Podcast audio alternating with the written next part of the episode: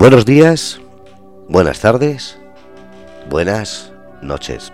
Soy Fernando Rodríguez, estamos en Grupo Redes Cómplices y son las 10 de la noche de este 19 de abril del 2022. Un día en el cual empezamos todos los martes con un sin saber. Es el día del programa Artistas y Maleantes.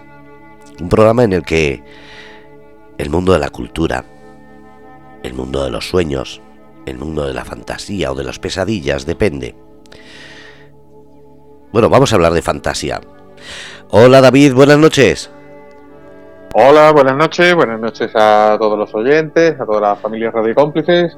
Eh, espero que hayáis pasado una buena Semana Santa, el que haya podido descansar unos días, pues, pues que lo haya pasado bien y, y los que no, pues nada, pues eh, bienvenidos de nuevo a Artistas y Maleantes. Te decir solamente, antes de empezar, que hoy es el día del bando de la huerta aquí en Murcia, una de las fiestas más importantes y deseadas por mucha gente, así que felicidades a todos los murcianos que lo están celebrando y a todos aquellos que durante estos días vayan a celebrarlo. Os quedéis en silencio, ¿falta alguien? Sí, porque yo estaba esperando que le, que le paso a Estrella, pero bueno. Es que había dicho lo de no hablar de pesadillas, digo, bueno, lo voy a dejar ahí. Bueno, vamos a ver si tenemos una pesadilla más o menos aceptable. Hola Estrella, buenas noches. ¿A que me voy de vacaciones? No puede, ¿Que se ha terminado. Se ha terminado el día de todos los santos y todas las cosas esas. Pero yo no me he ido a ningún sitio. Pues por eso ya no tienes suerte de irte. Es que de verdad. David, Que dura mi vida. Buenas noches, buenas noches, buenas noches, cómplices. Felicidades a todos los murcianos. Me alegro Estrella de que. Estrella que lleva su propia pasión. Yo, yo no, pasión no. Yo lo que llevo es- llevo una cruz muy grande. un calvario yo diría. Llevo una cruz y no es de madera, es de hierro. Es de hierro.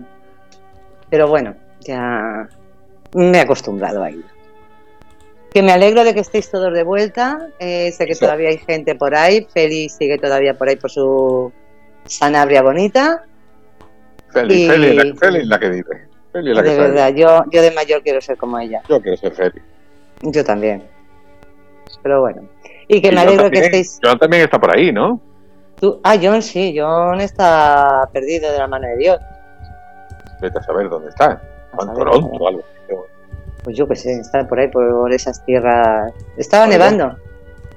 Sí, sí, bueno, John, vete a saber, que estará por ahí viendo ovejas o lo que sea. Bueno, John, si nos, si nos escucha y quiere saludar por el, chat- por el chat, pues que sepamos que estás vivo, pues... pues mientras, no ve, mientras no vea ovejas en, la playa, en la playa. Vamos. Bueno, A ver. pues vamos al lío, ¿o qué? Vamos al lío, vamos al lío. Bueno, Fernando está por ahí, no sé... Vamos, estamos, se nos nota oxidado, ¿eh? Uy, qué oxidado estamos. ¿Cómo se nota No. la? Sí, yo por eso estoy aquí calladito. Digo, me parece que algo Ah, me he bueno. perdido. No os doy más vacaciones, de verdad. Olvidaros ya de coger vacaciones, ¿eh? Es que ni en verano, ni en verano. El síndrome post-vacacional, claro. Si me vas a, vas a decir ahora que quieres una semana para recuperarte de tres días. Sí, sí, para, para volver a coger el ritmo. Mira, tenemos Madre a. Carmen en el chat y, y bueno, y había un J por ahí que ha escrito que no sé si era John, pero bueno, Sí, que vuelva es a. John. Que no ha escrito un J, he puesto yo J.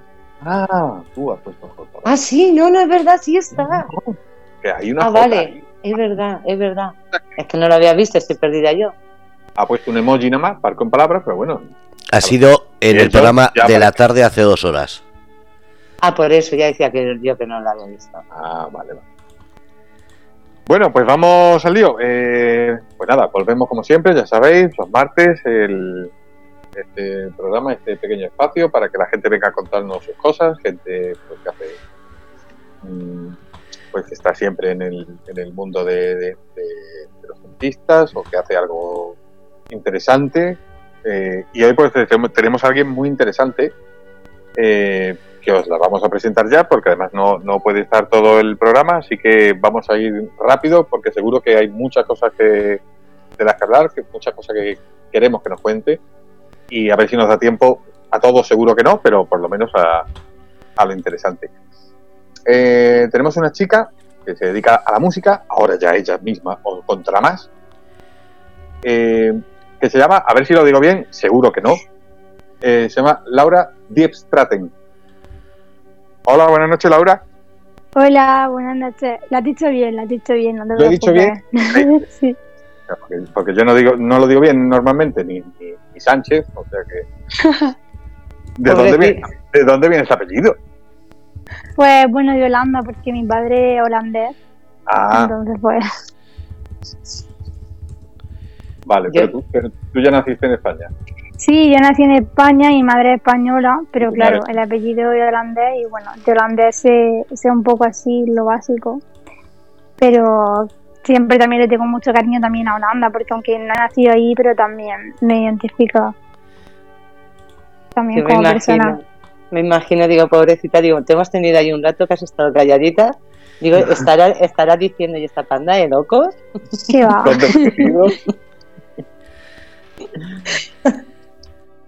Bueno, eh, eh, Laura, lo tuyo es la música. Vamos a empezar por ahí. Eres cantante, también eh, hemos visto que toca- tocas el piano, también compones, si no me equivoco. Sí, bueno, la verdad es que a mí siempre desde pequeña me ha gustado probarlo todo y, y de pequeña cuando estaba, porque yo nací prematura de seis meses, eh, le dijeron cuando estaba en la incubadora a mi madre que yo iba a ser cantante porque estaba siempre gritando. Y además cuando mi madre me cogía en brazos luego siempre estaba tarareando y eso. Y mi madre me compró un piano de juguete y empecé a jugar con él. Entonces realmente yo he nacido con el canto y con el piano. Aunque en mi casa no hay nadie que se dedique a eso, sin quererlo, de pequeña me, me lo han metido mucho y a mí la verdad es que me, me encanta. Y en 2020, pues me di cuenta que había cosas que no podía expresar con las palabras, sentimientos que tenía y empecé, bueno, a componer. Yo, yo he tenido la suerte, yo cuando Fernando nos pasó la información, yo te reconocí. Te reconocí ¿En porque... serio? Sí, sí. Te reconocí, digo, porque he tenido la suerte de verte en, en unos programas en, en televisión, en unos concursos. Y además Sí. es que, por eso, digo, ahora nos cuentas saber tu experiencia, pero ya te digo que cuando lo mandó, digo, yo a esta chica la conozco. Qué O sea, guay.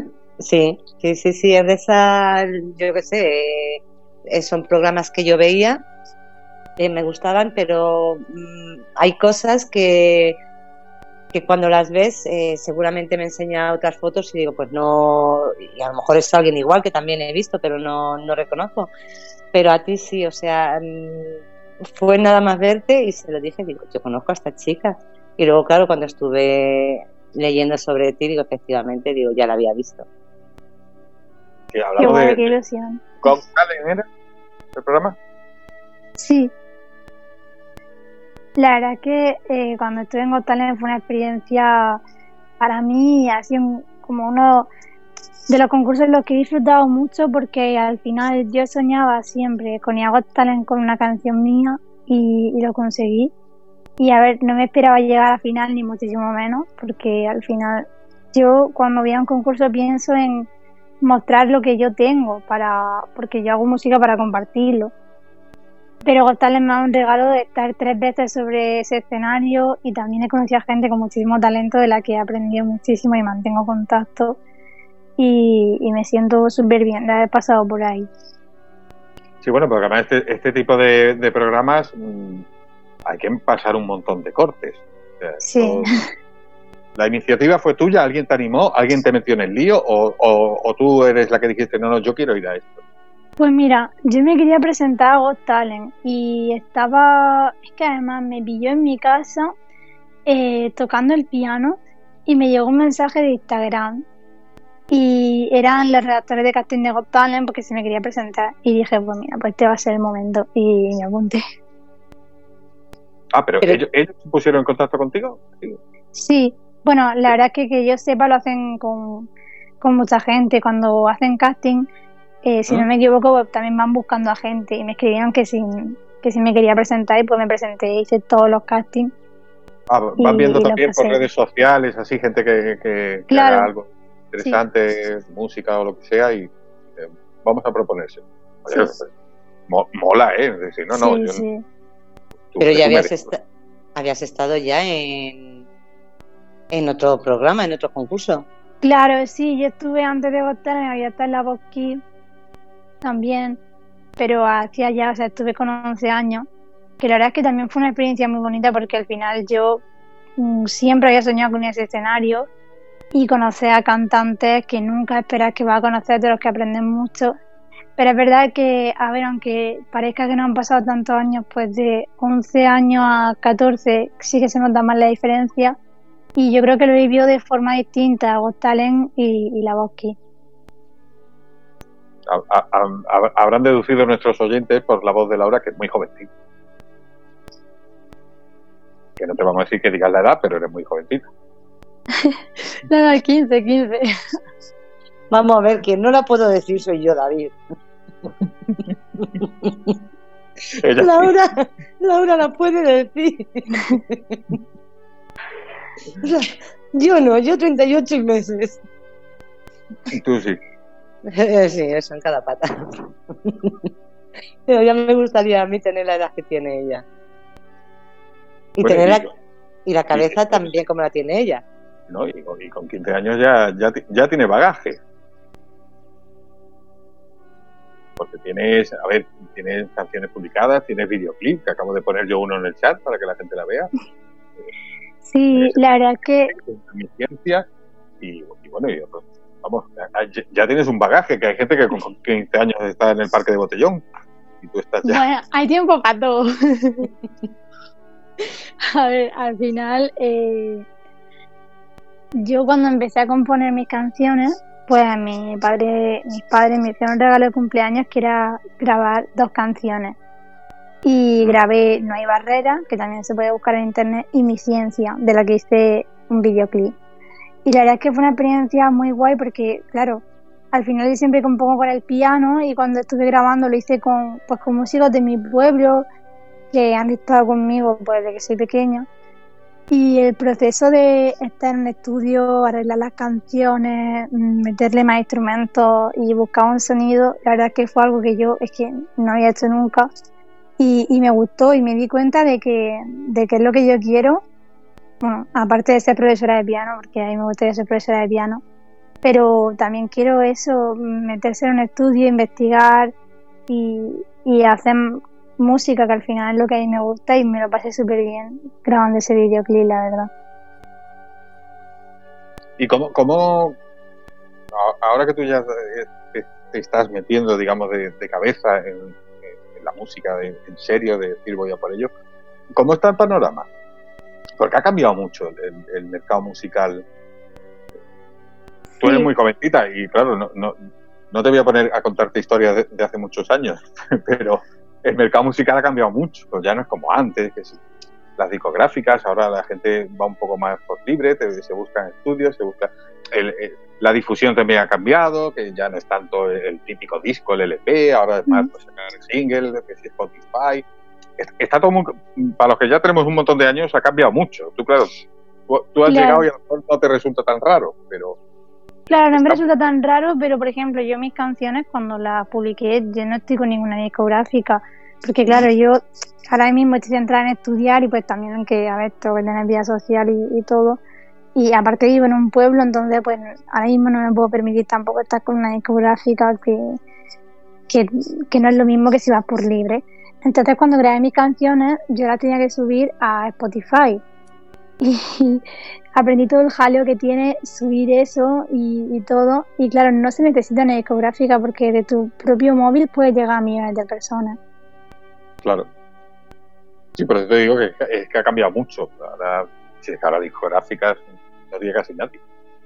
La gente se, se, busca su estudio, se busca su, su sí.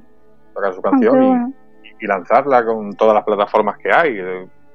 Sí. hace vídeo, sube a YouTube entonces, claro, por eso te digo que para ti a lo mejor no, es tan raro, pero, pero ha cambiado mucho. Luego, mira, está apuntando Carmen una cosa muy interesante en el chat porque dice que, claro, que la música, que está todo muy difícil, pero que tú también compones, lo cual abre mucho más campo, dice ella. Lo cual me da a mí la idea de decir, ¿tú compondrías para otros o has compuesto ya para otros? Bueno, no he compuesto para otros, pero sí que ahora, sobre todo las amigas mías me dicen, oye, nunca he pensado en comprar una canción de este tema o una canción, yo qué sé, sobre nuestra amistad o algo y me ponen como así retos que también me gusta plantearlo y sí que me gustaría componer para, para otros e incluso componer con, otra gente también me gustaría. ¿Tú has, cantado en, en conciertos con, con famosos o con personas, sí, vamos a llamarlo así, con famosos, con cantantes famosos. ¿Qué tal ha sido esa experiencia? Pues la verdad es que es muy bonito porque sobre todo, bueno, con Merche canté y me gustó mm. mucho porque Merche fue jurado en un programa que estuve yo en Canal Sur, en Fenómeno Fan. Y claro, cuando canté con ella fue una experiencia muy bonita porque ella me había estado valorando en un concurso y pasó de valorarme al final a cantar conmigo en un concierto suyo. Y, me encantó el sonido de su orquesta, todo, el ambiente de la gente. Al final, a mí me gusta mucho subirme a un escenario y si está en un escenario, pues por, con una persona a la que tú admiras, pues al final es como súper satisfactorio yo con tu permiso, digo, tú no has dicho nada, pero nosotros tampoco hemos dicho nada eh, cuando te hemos presentado. Eh, me imagino que todas las, mm, todas las personas que nos están escuchando cuando entren y, vean sobre ti y vean sobre ti, sí quiero decir una cosa porque además creo que eres un ejemplo de superación. Entonces yo creo que es algo es algo que con tu permiso pues voy a... Sí, sí, sin ningún problema. Sí, no, no, no, no hay problema. Vale. Mm, Laura, eh, tengo que decir que Laura es invidente, con lo cual tiene muchísimo, muchísimo más mérito todo lo que hace. Mm, el aprender, porque además es desde, desde que nació, el aprender eh, a tocar el piano, el componer, todo eso la verdad es que mm, lo digo porque aparte de que creo lo que te he dicho, digo, eso tiene un mérito impresionante, creo que también eh, ayuda a otras personas que en tu situación que lo estén escuchando a darse cuenta de que, de que no hay límites, de que no hay barreras, de que cuando se quiere, se puede. Bueno, la verdad que me ha gustado que, que no lo hayáis dicho en la presentación, sino que le he dicho ahora cuando llevamos ya así un, rato hablando, porque muchas veces, por ejemplo, tienden a presentarte como la chica invidente del piano, la chica invidente que canta. Y al final yo entiendo que eso está ahí, o sea, es invidente y está claro. invidente ciega, como, da igual, como se quiera llamar, a mí no me importa. Pero al final eh, también yo creo que se me tiene que valorar por mi música a ver, sí que es verdad que hay cosas que al no ver son más difíciles de hacer. Pero bueno, igual que a mí me puede costar por no ver, pues a otra persona le puede costar por cualquier otra cosa. Y mm, para mí uno de mis retos es que la gente me valore por, por mi música. Que eso está ahí porque al final yo no veo, pero también que la gente aprenda a valorar lo que yo hago y que no diga, ay, qué pena, porque no, no veo, o lo que sea. Y también, bueno, la ayuda a otras personas para mí es lo mejor. Yo compuse una canción que se llama Otra Visión, que ha sido la que realmente me ha dado un poco todo, gracias a ella he conseguido pues, y hago talent y todo eso. En la que yo explico mi cómo las personas invidentes pues tenemos una forma diferente de, de ver. Y muchísima gente de otros países que no veo, que están perdiendo visión, me escriben diariamente por esa canción. Entonces, para mí eso sí que es un regalo, componer algo y que la gente lo escuche, gente que esté en, situación parecida y me escriba, es que eso, cuando yo me emociono cuando lo leo. Ay, qué bonito. Qué bonito. Es que... Claro, que ha dicho algo muy importante, es que ella es músico.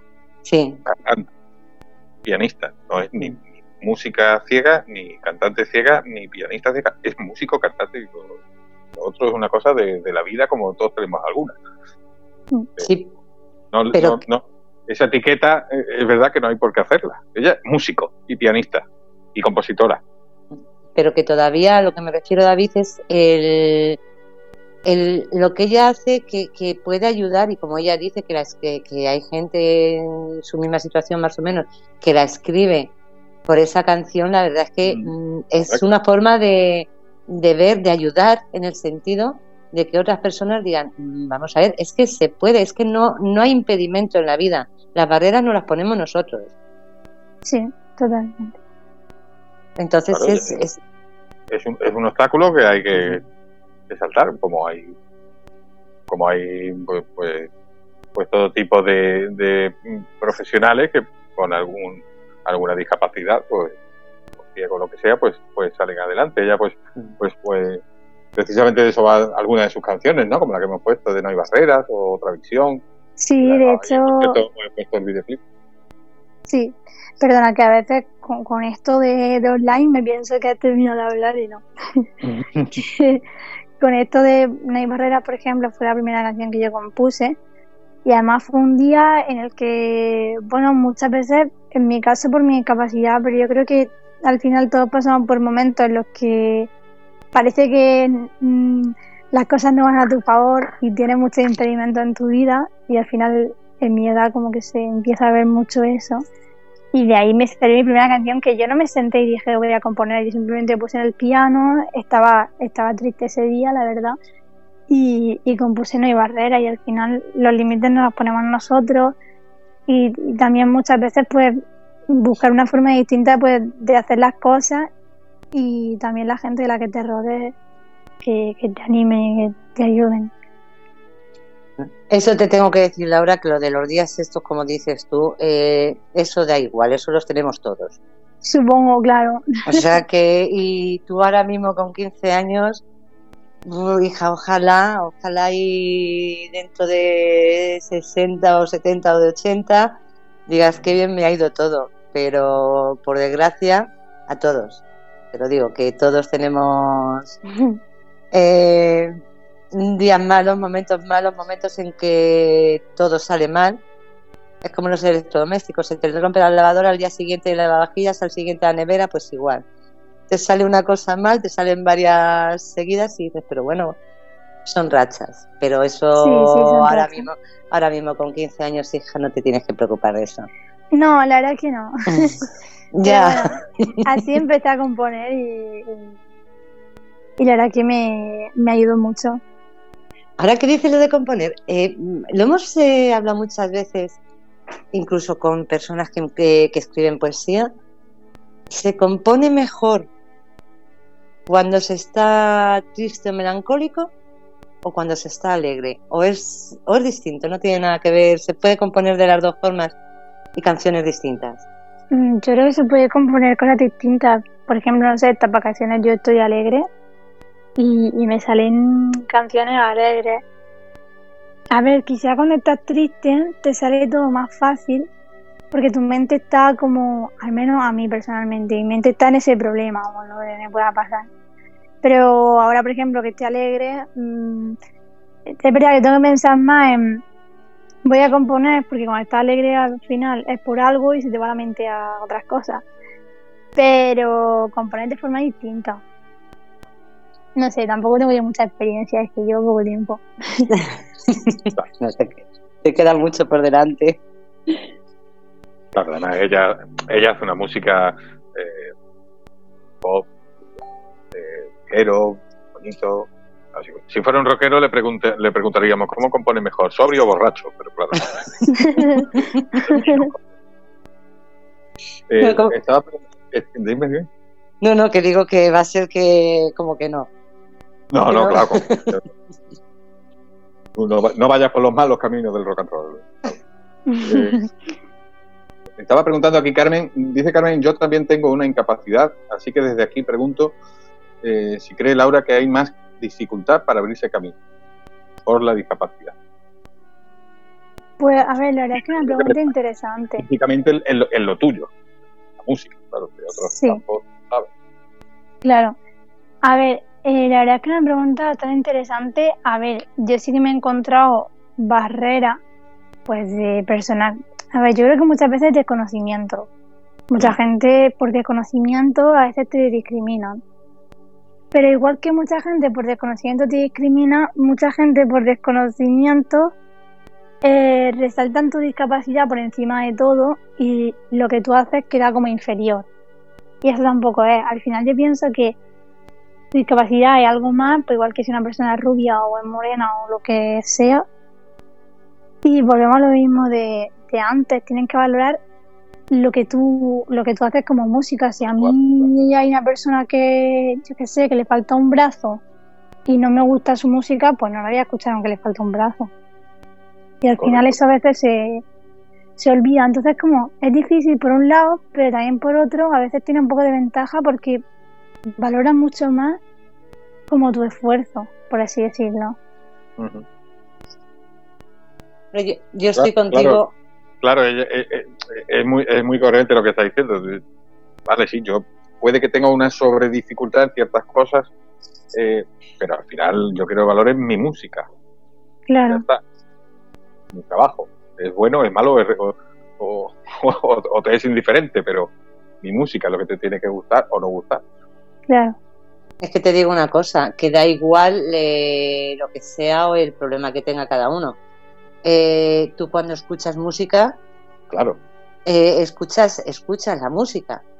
Y lo que te gusta es la música, o sea, no, no es por cómo sea la persona, pues todos hemos visto, vamos a ver, no es el prototipo de cantante, eh, no se busca el prototipo de cantante que sea una chica, un chico eh, súper guapo, súper con un cuerpazo. No, a ti, mira, tenemos Pavarotti que no era y, yo creo que a todos nos, nos encanta su música. O sea, que no te, no te fijas en eso, a ti lo que te llega y lo que te llena es la música, no, no si la persona está en una silla o, está, o le falta un brazo o una pierna, no, tú valoras su música. Y lo que te llega es su música. No, pero yo creo que al final, al, nivel que tú lo estás diciendo de público, sí, al público al final o le gusta la música o no le gusta la música, en este, en, este caso concreto que estamos hablando de músicos. Pero, yo me refería más bien yo me refería más bien a los que tienen que dar la oportunidad. ya. ¿Sabes lo que te digo? A, la gente le gusta Stevie Wonder porque le gusta la música de Stevie Wonder, no porque fuera ciego. Pero yo lo que hablo es, sobre todo ella que está empezando, y yo creo que también un poco lo que preguntaba Carmen, la gente que sí que te tiene que dar la oportunidad, pues, pues es lo que ella está diciendo, que pide que la valoren por su música. Claro, sí, porque muchas veces se van a la imagen que da. Claro. Cuando realmente no, no es así. No, pero aparte de ya, no sé yo si tanto ahora ya es la imagen o lo que estamos hablando que, que tú mandas, por ejemplo, imagínate, aunque hemos hablado de que ya va, funciona todo más con el móvil, con las redes y demás, pero tú imagínate que mandas una maqueta a una discográfica. Ellos no te conocen, no saben nada de ti. Y si la aceptan y si te llaman es porque les ha gustado tu música. Claro. Claro. Entonces, ya luego todo lo demás no... todo lo demás se supone que no tiene que importar. Claro, efectivamente efectivamente. Bueno, y háblanos de tus premios que tienes ahí. Si es que, hija, que con 15 años tienes un montón de cosas. Venga, pues- presume de currículum. A ver, pues sí, a ver, la verdad es que me han dado varios premios. Eh, por ejemplo, a ver, que siempre digo los nombres mal, no sé cómo lo hago, pero siempre se me va alguno. Eh, el premio más reciente que tuve fue uno en el centro comercial Torre Cárdenas. Y luego también me dieron la bandera de, arte de Andalucía, el premio a Joven Revelación por hecho de Andalucía de la Juventud y bueno, y también alguno más. Y a ver, la verdad es que a mí cuando me dan premios nunca me lo espero porque yo no, no es un concurso a los que tú te presentes para recibir un premio, simplemente que te llaman por lo que tú haces. Y a mí la verdad es que me hace muchísima ilusión porque al final yo me esfuerzo sin buscar esos premios y te llega gente que está valorando tu esfuerzo y para mí eso es súper importante. Qué bueno. ¿Y, y qué tal qué tal tu experiencia cuando cantaste con, con los reyes? Delante de los reyes, vamos. Fue una experiencia muy chula porque al final yo creo que los reyes son personas como nosotros. Sí.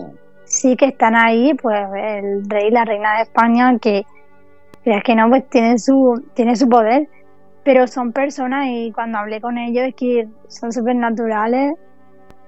Y... Los, los reyes de ahora, ¿no? No te tuviste que ir a Abu Dhabi ni nada.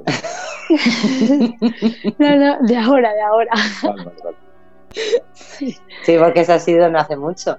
Sí, Eh, fue en junio del año pasado y me lo pasé muy bien. Ven, mira, David ya ha conseguido más que nosotros, ¿ves? Bueno, sí, sí. ¿Y te, te dijo algo el rey? ¿Que recuerdes? ¿O la reina? Pues me acuerdo mucho del rey, de lo que me dijo, porque le dije, mm, ellos me escribieron una carta y yo publiqué en mis redes sociales pues dándole las gracias. Y entonces yo le dije al rey, he publicado en las redes pues eso, que, que me doy las gracias y él me dijo que sí, que, que, que veía mis cosas, que me había visto en los concursos, como que actuó muy natural, como, como un fan que te cruzas por la calle, por así decirlo, como con muchísima naturalidad. Pero claro, yo, yo sabía que, que estaba hablando con el rey, que al final dices, bueno, pero fue, fue súper natural. Pero ese. Sí, David, sí. No, no, no, dale tú. No, iba a decir lo que ha dicho ella, que son personas como nosotros y, y que a la gente hay que juzgarla mm, como es, por como es, no por, no por otras cosas, no que todos Bueno. somos iguales. Como nosotros no, es más alto. Pero Vale, venga. no, yo, le, no, le iba a preguntar a Laura por porque también, mm, a ver si lo encuentro, también fuiste una especie de Eurovisión. ¿Cómo el Eurolow Vision? Sí, ¿Qué era eso? Pues mira, fue un, una Eurovisión que se hizo para artistas invidentes. Y a mí me llegó la información a través de la 11 y pues yo me presenté y mandé la canción de Eurovisión porque digo, bueno, aquí que explico un poco la forma de ver de las personas ciegas, pues la mando. Y, y realmente es que yo no esperaba, es que no esperaba nada de ese concurso. Y me llamaron que había sido elegida para representar a España entre 30 candidaturas. Y yo ya ahí no me lo podía creer.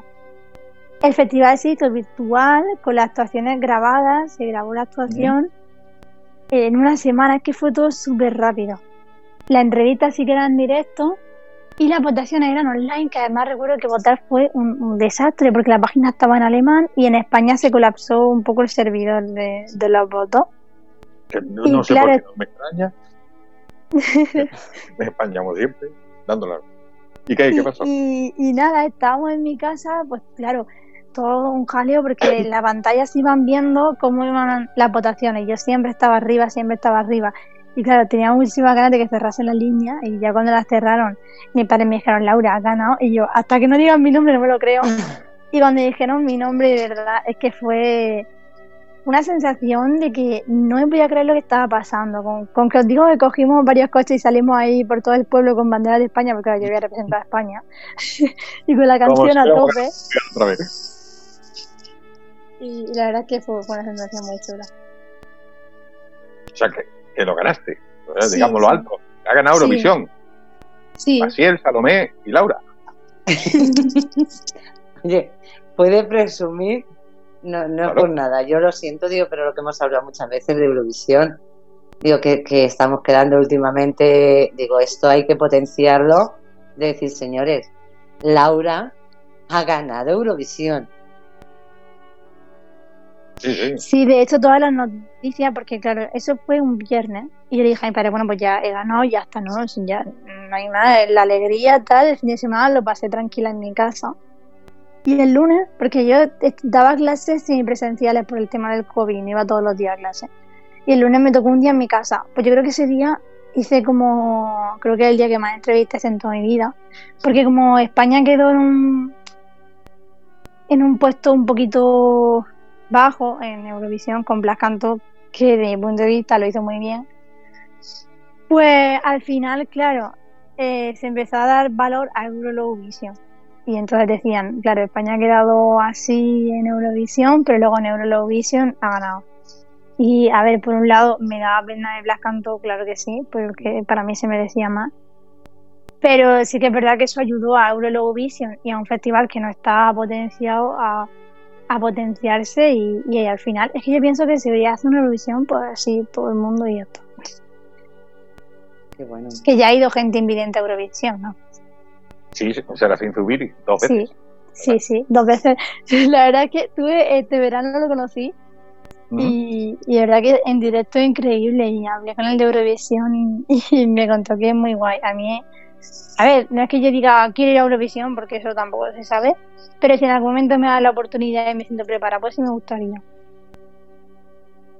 Es que no tiene por qué ser un impedimento, es lo que hablamos. Eh, si la música es buena, eh, no lo sé, no sé cómo eligen ahora las personas que van a bueno, bueno, sí, ya, ya. ya, pero...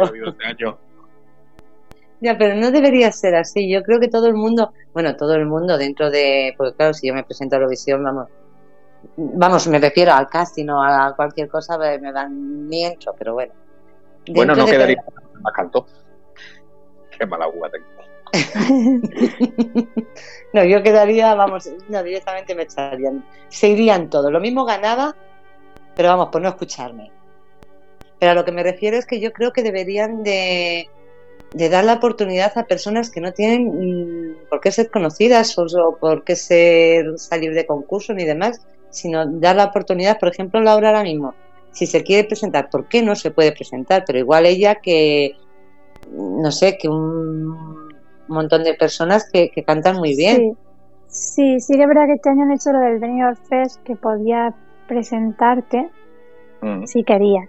Pero bueno, al final, claro, estamos en las mismas, si eres más conocido, pero bueno, eso va a pasar siempre. Pero sí, a ver si poco a poco pues se van dando más oportunidades a gente. Pues sí. ¿Cómo compaginas? Digo, porque claro, mm, tú estás en el instituto. ¿Cómo compaginas todo? Pues la verdad es que a veces un poco, yo lo llevo bien porque me intento organizar, pero a ver, a lo mejor si, no sé, si mi amiga salen dos noches, pues tengo que salir una, porque tengo el conservatorio, tengo el instituto y música moderna, entonces es como llevar todo el instituto, le tengo que dedicar tiempo, pero bueno, al final yo lo hago porque quiero.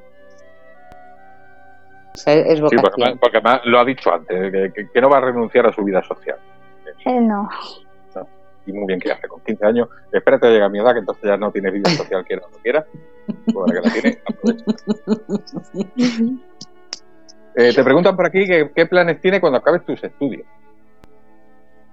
Pues, a ver, me gustaría ser profesora de piano y me gustaría también, sí, creo que lo he dicho antes, dar conciertos y pues eso, componer mis canciones, si puedo componerle a otro y bueno, también pues no sé, lo que la vida me vaya un poco dando pero todo enfocado en la música. Quiero decir, tú no, no tienes por un lado la música y luego voy a estudiar ingeniería, por si acaso. No, no, es que al final la música tiene muchas salidas, no es simplemente ir por ahí a actuar, poder, no sé, a mí me gusta mucho enseñar y eso.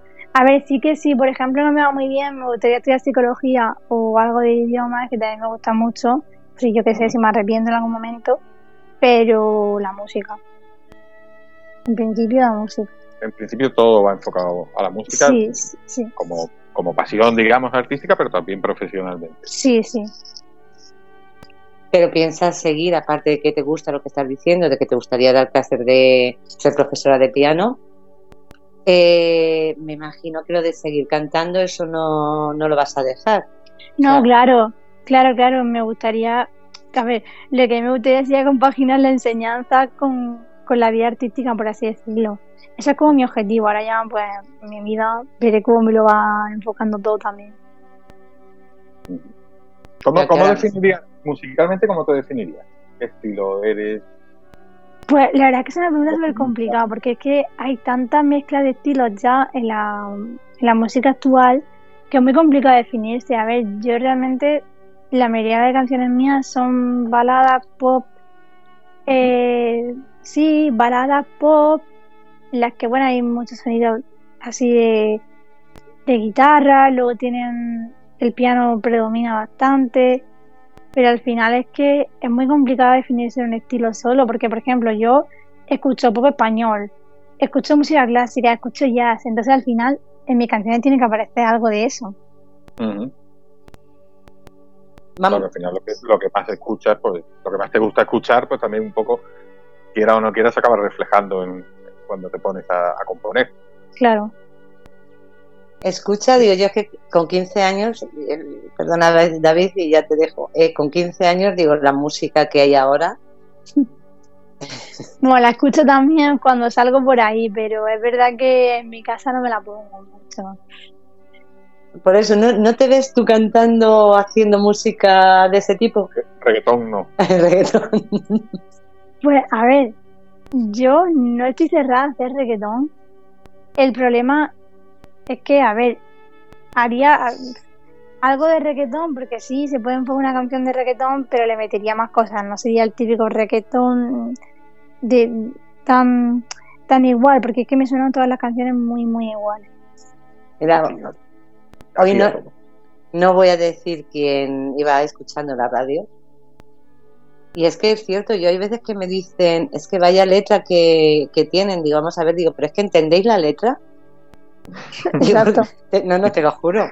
No voy, a decir de, no, voy a decir de quién era la canción, digo, porque no quiero tampoco... Rosalía. El motomami este, fijo. Te, veo venir desde lejos. Y la estaba escuchando, digo, vamos a ver, digo, yo me muevo al ritmo de la música, digo, no me preguntes lo que dice la canción, digo, porque es que, es que no se entiende nada. Claro, a ver, yo mm, soy una persona que ahora intento leer mucho porque para hacer letras de canciones y yo que sé, inspirarme. A ver, en el caso de Rosalía, es verdad que sí, que hace letras de canciones que a veces no se entienden, pero yo el disco de Motomami, que ya hablando así personal, me lo escuché y digo, ¿esto de qué va? Y luego vi un vídeo que os lo recomiendo, que sale Rosalía con Jaime Altozano, que es un youtuber, comentando su, su disco y explica significados de esas letras y todo eso y al final tiene un significado que lo acaba entendiendo. Eso pues vale, lo paso porque es su marca personal, pero sí te entiendo que lo escuchas y dices esto qué es. Pero es su marca personal. Pero luego, por ejemplo, que todos los cantantes hablan de lo mismo, todas las canciones de reggaetón son de lo mismo, mm. pues a mí eso me suena muy igual. Y lo digo que, que yo la escucho de vez en cuando, pero que me suena muy igual cuando realmente hay gente que, no sé, como yo, que, intentamos currarnos las letras y que no todo vaya él. Claro, por lo menos que, eh, aparte de que te curren las letras y demás, que se entienda, que la gente entienda lo que estás cantando. Y no cuando termines que digas, muy bien, la música me he movido, he bailado, pero, pero no tengo ni puñetera idea de lo que has dicho. Claro. O sea, es que mm, yo la música que me gusta y que es, mm, es la que puedes cantar. Sí. Mm, que, que, te la aprendes de, ir escuchándola, te la vas aprendiendo y la puedes cantar. No esa que dices, y aquí ahora que me lo invento. porque no, que tendrá su significado, no te lo discuto y seguramente lo que dices tú de, de Rosalía, ella habrá pensado esa letra y demás y lo habrá pensado de una forma, pero es que no me sirve nada que tenga un significado si la gente que lo está escuchando no la entiende. Claro, claro que sí, ahí sí que estoy contigo, sí, sí. Entonces yo prefiero escuchar una, una canción tuya que te llega, que, que, en todo momento sabes lo que, lo que tú es, has querido expresar o lo que has querido contar porque lo escuchas y lo entiendes. A quedarte a la mitad y decir, bueno, pues vale, pues sí, muy bonita, pero no me entera de nada. Pero bueno, luego eso ya. Sí, sí, sí. Claro, pero también tiene, también tiene que ser difícil encontrar tu propio estilo, ¿no? Es decir, el, el, el, el, sello que digas, que escuche una canción y diga, esto es de este. Eso es lo más difícil. Eso es lo más difícil. Es lo más difícil. Yo siempre cuando voy a componer lo pienso. A ver, al final, a mí siempre me dicen mis profesores, no trates de buscar tanto estilo, sino también trata de variar en otro estilo, pero que mm. salga tu esencia, sino que la gente lo escuche y diga, eres tú, o por tu giro, o por la estructura que no sé, que tengan tus canciones, o por cualquier cosa, que se escuche y que digan, soy yo. Yo, por ejemplo, mi ciencia, no hay barrera, otra visión, y bueno, y madre, que son las cuatro canciones que tengo sacadas, eh, yo creo que si alguien la escucha puede ver que soy yo. Pero eso es lo más difícil. A mí me cuesta un montón a veces. Hombre, tú, tú también. Y, y también y también a veces querrás componer algo, eh, o, o bueno, querrás, no, o te sale algo que dices, es que es divertida, ¿no? Tampoco, no, tampoco la, la música to- tampoco tiene que ser siempre seria, trascendente. Claro, no, no, es que a mí ahora, por ejemplo, estoy comprendiendo algunas cosas que son muchísimo más de divertidas, marchosas y, y cambiar también un poco. Claro. Mira, de todas maneras te están diciendo en el chat que tienes un estilo muy personal, o sea, ya... Y, y lo han escrito antes de todo, gracias. así que vas bien, vas bien. Dicen, "Tien- tiene una voz preciosa, juventud, criterio a la hora de componer. Eso lo están poniendo por el chat, ¿eh? Como, como le estoy poniendo algunos temillas de YouTube, pues lo van escuchando. La vez que no Pues escuchan. muchas gracias, la verdad. Y mucho futuro, ¿eh? También lo han puesto. Y mucho futuro. Eso espero. Hombre, el futuro lo tiene mm, todo. Bueno, y mm, proyectos que, estás trabajando ahora, que tienes así a la vista interesante. Pues no, ahora la verdad es que, bueno, tengo algunas actuaciones porque a mí me gusta actuar en galas benéficas y todo eso. Pero la verdad es que más bien estoy centrada en el conservatorio ahora que termino en mayo y entonces estoy ahora muy a tope con la obra y componiendo cosas porque, bueno, este verano me gustaría grabar alguna canción más para ir publicando cosas. Porque a mí me gustaría, si puedo, llegar a hacer un disco de canciones de mi adolescencia. Entonces, pues poco a poco quiero ir componiendo y grabando canciones para, para formarlo. Oye, a ver, eh, explica, explica eso mejor. A ver. Eh, no, sí, sí, explícamelo. Te digo, te iba a preguntar, pero tú explícame a ver cómo. Sí, me gustaría reunir pues las canciones que estoy componiendo, grabarlas y intentar hacer, si puedo, porque al final es algo un poco complicado, pero bueno, tampoco tengo prisa, yo simplemente lo voy haciendo y pues como vaya saliendo, intentar hacer un disco o sacar varias canciones, seguir sacando canciones de que voy componiendo en mi adolescencia ahora, ¿no? Pues las cosas que voy viviendo y todo eso. Ya. No, no, es que pensaba, por eso te he dicho, digo, explícamelo, digo, porque no sabía si era canciones que querías preparar o que estabas preparando ahora, o que tenías ya de, de más pequeña algo, algo por ahí guardado que habías ido escribiendo porque tú empezaste muy pequeña. Claro. Empezaste más pequeña y fíjate que eres jovencita, pues empezaste mucho más pequeña. Claro, no, son más bien de ahora. Bueno, el otro día me puse a rescatar canciones y encontré algunas que hice, por ejemplo, hace dos años, que es poco, es nada. Pues sí, sí que las quiero rescatar y darle vueltas. Pero más bien, pues, mm, componer canciones, acabarlas y al final yo eh, doy clases de piano moderno y trabajo mucho con mi, con mis canciones, entonces aprendo con ellas. Final yo me lo tomo como algo para aprender.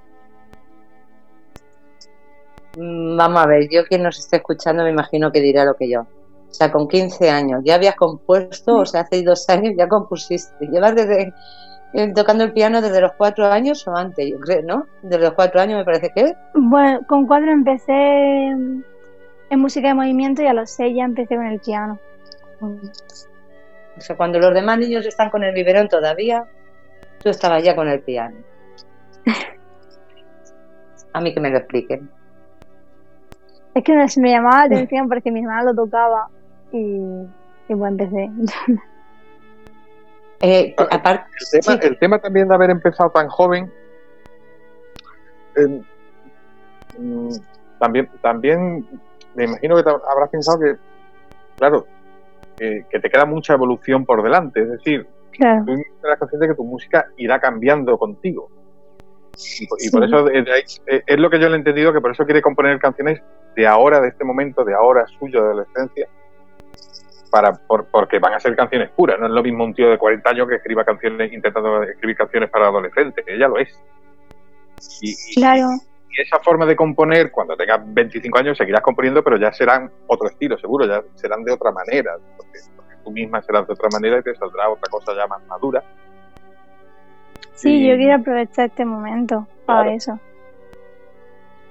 ¿Te, te da un poco de miedo que con el tiempo tu estilo se, deje de ser este que gusta a todo el mundo. Pero claro, dice, cuando tenga 30 años no puedo componer esto ya, ya tendré que, que tener otro estilo. Pues sí que me da cosa porque, a ver, yo no, no voy a ser la misma persona. A ver, sí, la misma persona sí, pero no pensaré. Habrá muchas cosas que yo cuando las vea diré, madre mía, ¿qué decía yo? Porque ya me pasa con programas que estuve con ocho años que los miro y digo, madre mía, qué vergüenza. pues supongo que me pasará, pero a ver, a mí me gusta lo que hago ahora y voy a disfrutar de ahora, porque en, un futuro no sé lo que me puede pasar, entonces. Eso, eso es lo bueno, la evolución. Tú ahora mismo eh, te centras en tu experiencia que tienes ahora en la vida, en la que tienes con 15 años.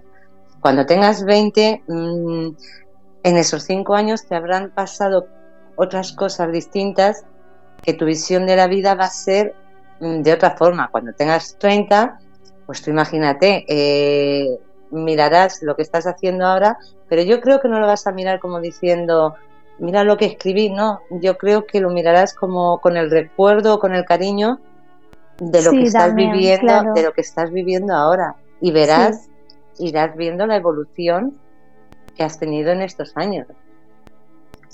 Sí, yo creo que también me centraré mucho en, en mi evolución y, y no lo sé, cuando llegue ese momento pues ya veré, pero como algo con cariño también. Sí. madre mía, digo, eh, parecemos aquí dos abuelos dándote lecciones de cómo te va a ir la vida. No, no, no. Lecciones, lecciones no, pero sí es verdad que muchos artistas han empezado muy jovencitos y no todos luego el salto a la madurez lo, han, artísticamente digo, mm. pues no siempre funciona, porque, porque claro, gustaban tanto lo que hacían de, chiquitines que el, público, y esto seguramente es más culpa del público, ¿no? Que no, no acepta que su artista jovencito crezca. Claro. Y hombre, el tío tiene, o la chica tenía 30 años, no le va a pedir que hace, que haga lo que lo que hacía cuando tenía 15 añitos. Que me gustaba mucho lo que hacía con, lo que hacía cuando tenía 15 añitos, ya, pero ya tiene 30, tendrá que hacer otra cosa. El público es muy puñetero, ¿eh? ya te lo digo yo. le gusta algo y no quiere que cambies. Ya, pero al final vamos cambiando. Además, yo me aburro muchísimo de hacer siempre lo mismo. Claro, claro. Como, artista, mm, eh, pues, ¿qué queréis que haga? toda la vida canciones de, 15 años? No, las hago ahora que tengo 15 años. no, pero luego también... lo que yo iba. Y luego también el público será distinto. O sea, luego será el público que tenga, quizá ahora tiene a un tipo de público, cuando dentro de 10 años el público que tengas será, seguramente sea distinto habrá quien evolucione con ella y la, y la siga en todos sus pasos y habrá gente nueva, gente nueva que le guste el estilo que tenga entonces dentro de 5 o de 10 años. Sí, sí, claro, pero por eso te digo que hay, artistas que, aprovechan mucho un momento concreto y luego mm, les cuesta seguir. Porque yo creo que no hay que encerrarse en un momento en concreto, sino saber seguir también. Hombre, y tampoco tener, no lo sé, digo, pero tampoco tener, lo que estamos hablando es una evolución en el tiempo, no tener un cambio drástico de decir, eh, pues mm, ahora estoy escribiendo, pues no sé, por ejemplo, baladas y de la noche a la mañana hago reggaetón, por ejemplo. Claro, digo, ahí ya le pegas a la gente un choque que dice, ¿qué ha pasado aquí? Claro. Con medida, es que es complicado. Claro, o sea, yo creo que tu público irá creciendo, creciendo contigo y cambiando contigo. Sí, además ella misma musicalmente puede ir escuchando cosas nuevas y va claro. o al revés, o descubriendo cosas antiguas, porque ha dicho que le gusta el jazz y esas cosas. Sí. ¿Has cantado? No hay, mucha, no, hay muchos chavales de 15 años que les gusta el jazz, por eso lo digo. Pues no, no he cantado ninguna canción de jazz todavía, pero me gustaría. Es que eh, llevo poco tiempo escuchándolo, pero la verdad es que me, me llama la atención. Y bueno, por ejemplo, este año entré, porque yo de canto moderno, pero este año entré en primero de canto lírico y también eso me está haciendo descubrir un estilo porque yo no, no escuchaba habitualmente y ahora sí escucho. ¿Y te gusta? Sí, sí me gusta. Mira. Hay una, hay una pues- fusión, hay una fusión interesante ahí, ¿eh? Oye, pues puede acabar descubriendo, ¿por qué no? ¿Por qué no? Puede acabar descubriendo un- lo que dices tú, una fusión entre, entre una música y otra. Es que, a ver, yo pienso que la música está muy relacionada entre sí. Por ejemplo, entre la música clásica y la música de jazz siempre hay como mucho, mm, o mucho pique, yo qué sé, a lo mejor dicen, es que yo voy mucho por más libre cuando era de jazz y un clásico va más con la partitura. A ver, ya cada vez menos, pero al final es que es música. Y todo se puede funcionar. Mira, Sí. mira Queen, fusionó rock y ópera con el Bohemian Rhapsody. Todo- puede. todo A se ver, puede. tenemos una pregunta, tenemos en el chat una pregunta de Indaliano, nos pasa también una pregunta de Indaliano. Eh, ¿Qué le dijo Alejandro Sanz en la gala de Andalucía? Ah, Eso no lo has contado. Pues bueno, es que mm, estuve en una gala de, de Andalucía y estaba Alejandro Sanz. Y bueno, la verdad es que pude conocerlo y fue una experiencia única y súper bonita porque yo, yo Alejandro Sanz, cuando lo conocí, no iba pensando en voy a hacerme una foto, sino iba pensando en voy a hablar con Alejandro Sanz. Y bueno, le dije que yo había compuesto una canción, le hablé de otra visión y me dijo que quería escucharlo y todo eso y se apuntó mi nombre y mostró muchísimo interés, me preguntó de cómo componía, estuve hablando un rato con él. Y la verdad es que para mí, de los artistas que he conocido, uno de los, de los más humildes, al menos conmigo, porque se interesaba por lo que yo le decía, que al final una persona que está tan arriba, yo qué sé, que te venga alguien así de repente y te diga, oye, yo hago esto, mm, a lo mejor no le pone interés, pero él lo escuchaba y puso interés y la verdad es que es que me quedé sorprendida. Eso es el gen, el gen andaluz, Laura. Es Que eh, eh, eso le iba a preguntar, que si a mí me parece una persona eh, mm, súper cercana, no lo sé, yo lo veo en televisión y demás, pero me- mm, sí, y además muy emotiva. Entonces, por lo que estás diciendo tú es así, ¿no? Sí, sí, sí. Ver, que nos ha... eh, David, ¿dónde está Fernando? Sí, es que por lo visto eh, Indaliano dejó otra pregunta. Me dice, pregúntale por el esquí. Por el esquí. Ah, Y otra cosa. eh. es que a mí me gusta mucho también hacer deporte y bueno, mis dos deportes favoritos son el esquí, esquí de esquiar entonces. esquí, esquí, esquiar. el esquí y la natación. A ver, lo hago cuando puedo porque no tengo mucho tiempo y me pilla lejos. Pero bueno, después de la pandemia llevaba dos años sin esquiar y fui a esquiar pues, antes de Semana Santa, la semana de antes, por la 11 y me lo pasé, me lo pasé genial, la verdad. Yo es que lo veo tan difícil. Yo, yo sí, yo, yo lo tengo que preguntar porque a mí me encanta aprender cosas nuevas que no sé eh, cómo esquía un evidente. Pues mira, a ver, yo llevo esquiando desde 5 años y he pasado por muchas formas, desde que te guían poniéndote bastones por detrás hasta que te guían poniéndote bastones por delante o por ejemplo, que yo ha sido la primera vez que lo he hecho porque nunca he tenido la confianza suficiente para hacerlo hasta este año, que mm, vas solo, simplemente te dicen izquierda, derecha y cuando tienes que girar y vas solo. Y ahí es cuando yo este año cuando he ido es cuando realmente he sentido la sensación de, de esquiar sola. De libertad, por decirlo de alguna forma. Sí, de libertad. Qué bueno. Bueno, yo, yo, yo, yo no he esquiado en mi vida, lo intenté una vez y casi me mato. Yo ni eso. Bueno, si te pones, puedes, puedes hacerlo. Yo, yo es que lo del equilibrio lo llevo muy mal, ¿eh? Tú, en Me- general, en tu vida. Mm, en general en mi vida, en mi vida, por, por eso le, por eso le digo estas cosas, sí, el equilibrio yo sí. A ver, nos queda un minutito y, y, todav- y- y hay más preguntas de Indaliano. Bueno, no pasa nada, me puedo esperar un poco. Dice que has, pregunta si has visitado la geoda de Pulpi. Eso. Ah, que vive claro. en Pulpi. Pues mira, en Pulpí, que es mi pueblo, Mm. está la geoda, que es una mina que tiene...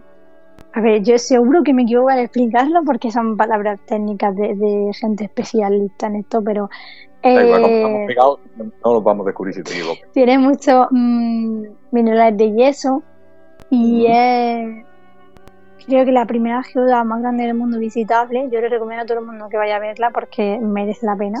Y yo la he visitado. Y, y os lo digo, merece la pena. ¿Y esto está en tu pueblo? ¿Qué es? ¿Pulpi? Pulpí. Sí, en Pulpí. Bueno, la ciudad está en Caravilla, que es una pedanía que pertenece a Pulpí.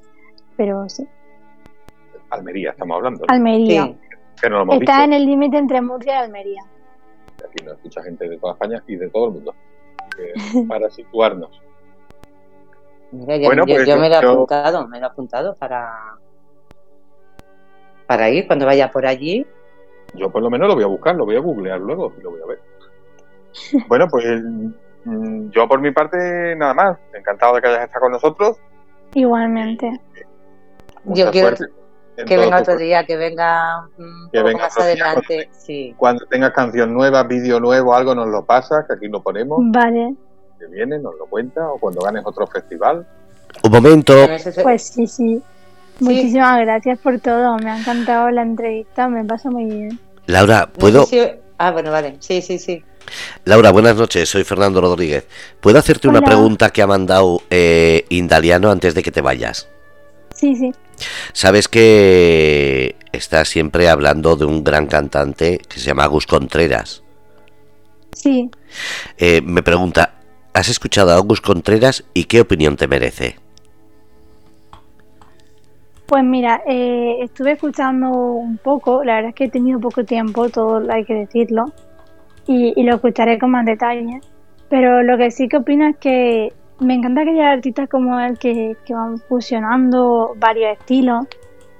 Y la verdad es que me gustaría conocerlo para intentar componer algo y también componer yo con alguien. Sería algo, algo muy chulo. Sí, algo así me ha venido a mí a la cabeza, quedaría muy bonito. Piano, guitarra española, eh, Almería al poder, como se suele decir. Sí, sí, vamos.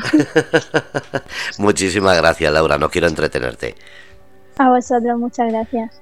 Yo sí Gracias. te quiero, sí te quiero, te quiero dar las gracias, decirte que porque mm, lo has dicho que tienes 15 años, pero si no yo creo que todas las personas que nos están escuchando en ningún momento lo habrían pensado, porque tienes una cabecita muy bien amueblada. ¿eh? Sí, sigue así. Eh, espero tenerte con nosotros más veces. Y, y nada, muchísimo éxito. eh, eres una persona que naciste prematura, pero te ha dado una, una madurez impresionante. Y sigue adelante, sigue adelante que vas a conseguir todo lo que te propongas. Muchísimas gracias. Un abrazo enorme. Gracias a ti, Gracias, corazón. Adiós. Un beso. Bueno, Qué mira, bueno. Tan- tan- tantas veces que hablas tú en el programa de que los jóvenes ya no tienen valores, que están perdidos por esos mundos de Dios. Ay, sí, efectivamente, por eso digo, es que parece mentira que una chica con 15 años, mm, hombre, los hay, siempre lo hemos dicho que no todo el mundo son unos locos de la vida, ¿Puedo? pero sí, Como son las 11 y 3 minutos, para que no se corte, despedimos ya la entrevista de Laura. El apellido no puedo decirlo porque yo no tengo la facilidad de palabra de David. diestrate, Pues ahí más o queda. menos, ¿no?